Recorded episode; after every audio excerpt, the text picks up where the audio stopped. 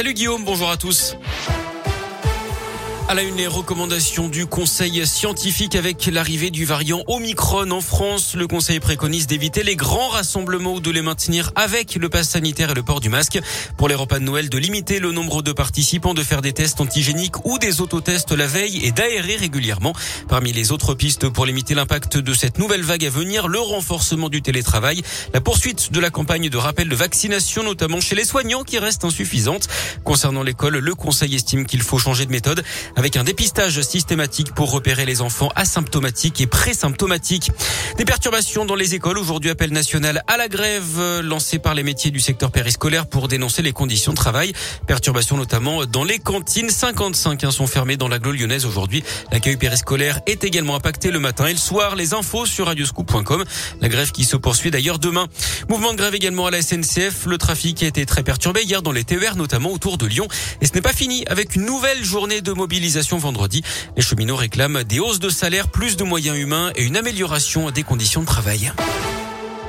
Dans le reste de l'actu, l'ouverture d'un procès très attendu dans l'agglo lyonnaise aujourd'hui, celui de la mort de deux fillettes de 3 et 5 ans à la gendarmerie de Limonest. C'était il y a trois ans et demi. Leur mère est jugée toute la semaine aux assises du Rhône pour assassinat. Depuis le début, malgré trois ans de détention provisoire, cette femme de 41 ans nie les faits. Ils ne veulent pas quitter leur hôpital. Des soignants et des patients de l'hôpital Henri Gabriel, situé à Saint-Genis-Laval, se sont rassemblés hier matin devant le siège de la métropole de Lyon. Mobilisés aux côtés de plusieurs syndicats, ils refusent de voir l'activité de cet hôpital spécialisé dans le handicap transférée vers le Vinatier. C'est pour pourtant l'une des options envisagées par les hospices civils de Lyon.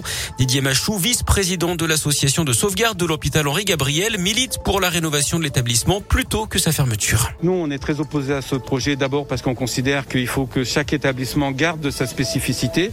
Les patients hospitalisés en psychiatrie ont besoin de tout l'espace vert du Vinatier, comme les patients de Henri Gabriel qui sont en fauteuil ont besoin du parc de Saint-Genis-Naval. On comprendrait pas euh, avec des élus euh, écologistes qui sont euh, à la fois à la mairie de Lyon et à la métropole, comment ils peuvent justifier de construire un établissement de 240 lits sur un espace vert alors qu'il faut plus bétonner, alors qu'il suffirait de rénover Henri Gabriel à l'extérieur de Lyon. un groupe de travail a été formé entre l'association de sauvegarde de l'hôpital et des élus à la métropole.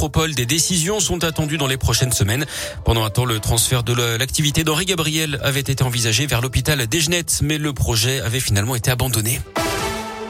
Du sport du foot avec le tirage au sort mouvementé des huitièmes de finale de la Ligue des Champions hier avec plusieurs bugs. Finalement, le PSG affrontera le Real Madrid. Lille sera opposé à Chelsea. Les matchs auront lieu à la mi-février. Et puis on n'en sait plus sur la cérémonie d'ouverture des Jeux Olympiques de Paris en 2024 avec une cérémonie qui se déroulera dans un stade mais aussi sur la scène. C'est une première. 600 000 spectateurs sont attendus dont certains n'auront d'ailleurs pas besoin de billets.